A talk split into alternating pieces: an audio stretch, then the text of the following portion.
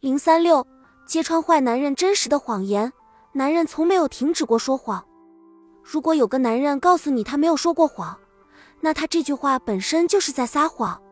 不过，相对于女人来说，男人的谎言大都掩藏在庄严正经的面目之下，所以乍听起来都很真实。这就给我们识破坏男人的谎言增加了难度。不过没关系，只要掌握了男人们的一些基本说谎心理，揭开他们的谎言外衣并不难。由于男人无时无刻不生活在谎言之中，慢慢就将谎言当成了真实，到最后连他们自己也无法分辨何为谎言。何为真实了？可以说，在日常生活中，他们简直是一步一谎，谎言如同米饭一样成了主食。如果他们不记得老婆的生日、结婚纪念日、孩子的生日，便会解释说今天老板让他去参加一个重要会议，没来得及买礼物。我只喝了一点儿。当你要夺下他的酒瓶时，他这么说，但实际上他已把两瓶喝光了，舌头已经直了。而心里还暗自嘀咕，离一打还远着呢，有什么好大惊小怪的？男人在撒谎时虽然心口不一，但外在表现出来的却是理所当然、轻松自如。比如，他们常说下面一些话：“我风流但不下流。”男人们认为能和办公室的众美女打情骂俏，进行一两场精神恋爱，有三两个红颜知己，或者深夜在网上和一个化名“程程宝贝”的网虫说一堆胡话。皆与色情无关，并且这还是他们津津乐道、证明自身魅力的资本。但自诩风流的男人，最后难免会有一个最落俗套的结局——和女人上床。他是不是真风流不下流，就只有天知道了。我是一个真正的绅士。男人在公共场合，特别是有女士在场的时候，总是风度翩翩、绅士味十足；但在家里，臭袜子塞在鞋里一周也懒得洗。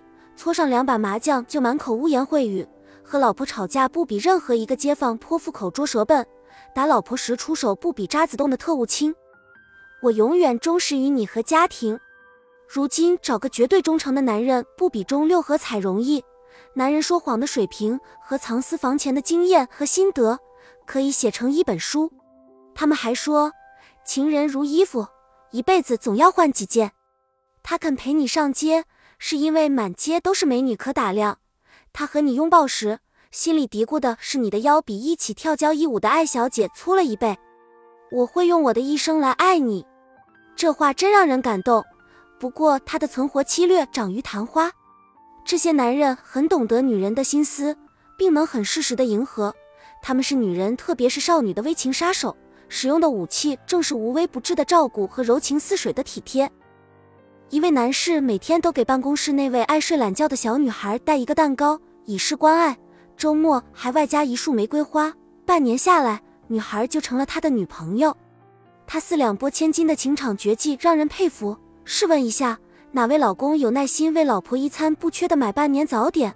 在日常生活中，男人的谎言已形成具体的套路和模式。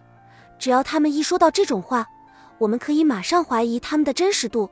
判断他们是否在撒谎，比如几小时前我给你打过电话，占线或你没在，这类小谎一般是男人的借口。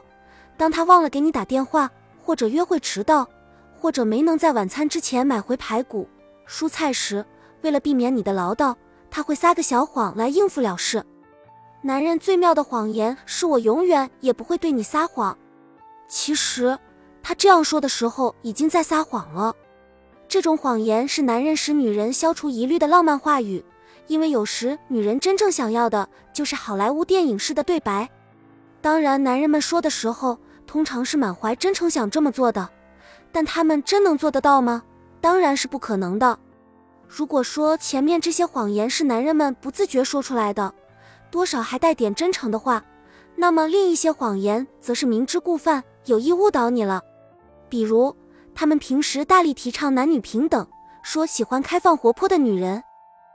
但如果你在认识他一个月内就与他上床，尽管是他主动的，他也会认为你是个不检点的女人。如果男人对你说我会定个时间与你约会，却没有这样做，他不是忘记或遗失了你的电话号码，只是不想再追求你或与你保持任何联系。你长得胖，他说他就喜欢杨贵妃；如果你长得瘦，他就说喜欢赵飞燕。实际上他是在说谎话。身体任意一个部位出了毛病，男人嘴上会说没事，实际上心里极度恐慌。他们不愿在公开场合听到伴侣用亲昵的称呼叫自己，但背地里却喜欢你叫他的昵称、小名，甚至像甜心这种肉麻的称呼。我出去买烟，很快回来，实际上是他的呼机或手机上已出现其他女人发的信息，他想去给别的女性打电话。对于不吸烟的男人，他会编出类似的其他谎言，很多时候他会用外出买东西等作为借口。我在地铁里。没接到电话，说类似台词的男性，大多是不想与对方在一起，又或正与其他女性在一起。